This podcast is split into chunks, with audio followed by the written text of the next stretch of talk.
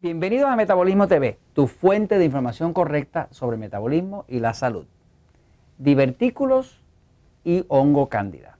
Yo soy Frank Suárez, especialista en obesidad y metabolismo, y quiero hablarles hoy de el tema de los divertículos y la relación que tiene con el hongo cándida, basándome en una pregunta que nos hizo una amiga, eh, eh, se llama la amiga eh, Dania Seda, gracias por hacer la pregunta, nos hace esta pregunta en Metabolismo TV y, dice así, dice, hola, somos del área oeste, está hablando del área oeste de Puerto Rico, y pertenecemos al programa Natural Slim, porque Natural Slim tiene en el área metropolitana y en el área oeste. Dice, pertenecemos al programa Natural Slim, mi mamá y yo, y hemos obtenido muchísimos resultados. Mi mamá hace alrededor de varios meses salió con divertículos en su colon y hace una semana que tuvo que ser ingresada al hospital por una diverticulitis aguda. Sufrió muchísimo dolor y hasta tuvo que estar sin comer varios días en el hospital como parte de su tratamiento. Gracias a Dios le dieron de alta ayer, pero la recomendación fue consumir una dieta prácticamente líquida y, tememos atrasar los resultados excelentes que ella ha, tenido. Quise escribir esto debajo de este maravilloso tema, está hablando del tema de, eh, pues no sé de qué tema está hablando, pero por ahí vamos, ok.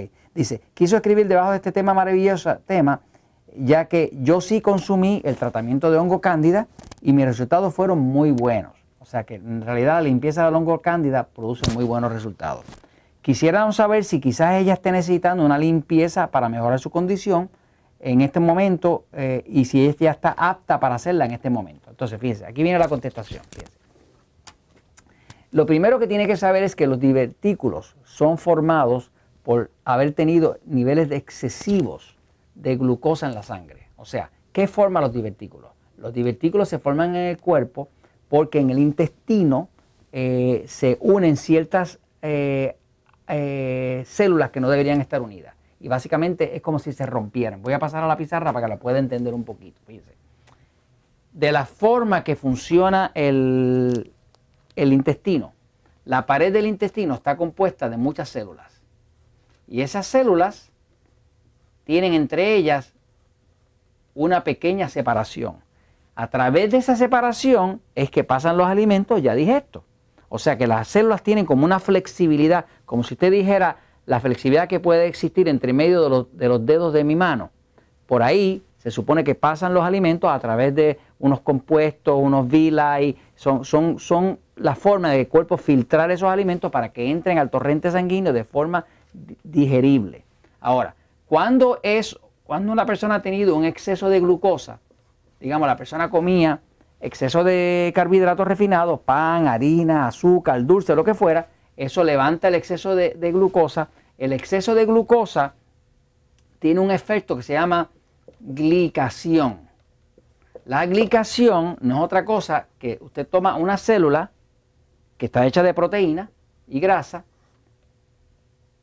pero está, y esta célula está pegadita a esta, pero hay un espacio entre medio donde puede pasar el alimento, donde la célula, digamos, respira entre célula y célula.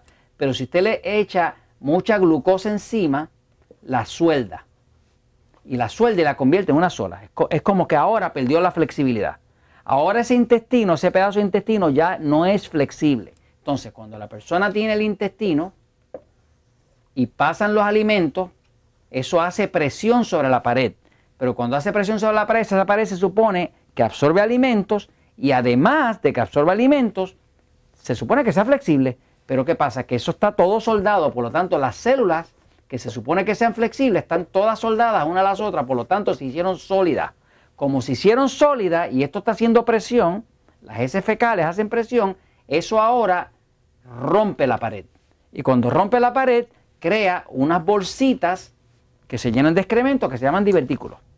Así que la diverticulitis es producida por el exceso de glucosa de la dieta que ha tenido la persona por muchos años. Ahora, ahora viene algo como decir, eh, eh, hacer las recomendaciones del libro El Poder del Metabolismo o de ir a un Natural Slim como los sistemas que nosotros tenemos para adelgazar en Puerto Rico y pronto en México y, México y en Colombia. Eh, y la persona va a resolver su problema de glucosa, porque ya no va a haber exceso de glucosa y va a empezar a adelgazar porque ahora su cuerpo no produce tanta insulina, adelgaza y todo va a empezar a, sentirse mejor. Por eso que se sienten mejor. Pero, ¿qué pasa? Ya esas células están soldadas, están, sólidas una al lado de la otra. Esta persona, eh, su madre, ahora necesita darle un descanso al cuerpo porque el cuerpo ahora mismo tiene una inflamación. Cuando hay una inflamación, porque en el intestino de una persona que tiene divertículos va a encontrar que hay unas bolsitas, muchas bolsitas.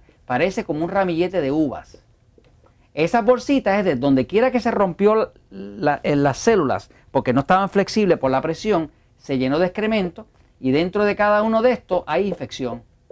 Hay una infección continua. Así que los diverticulitos puede ser muy dolorosa y ahora mismo lo que hace falta es tranquilizar ese cuerpo. La dieta líquida yo le recomiendo que la suplemente con jugos de vegetales, no de fruta, jugos de vegetales frescos. Lo que eso hace es que como eso es bien alcalino y tiene muchos minerales y muchos nutrientes, empieza a sanar este área. Yo no haría ninguna limpieza de hongo ahora mismo en un cuerpo que está inflamado. Yo esperaría a que baje la inflamación y va a bajar porque eh, eh, eh, fue causada por este problema que se causó por el exceso de glucosa de, de un momento. Ahora mismo es jugos de vegetales, evitar la grasa, evitar todo lo que pueda excitar el sistema nervioso, de forma que este sistema se tranquilice y baje la inflamación. Una vez que baje la inflamación, se le recomienda a cualquier persona que limpie el hongo cándida. Así que sí les recomiendo que limpie el hongo cándida porque quita inflamación. Al, al, reducir el hongo cándida se reduce la inflamación, pero no en este momento. Ahora mismo hay que esperar que baje la inflamación, que se tranquilice todo eso ahí y entonces podemos limpiar el hongo cándida. Y esto se los comento porque la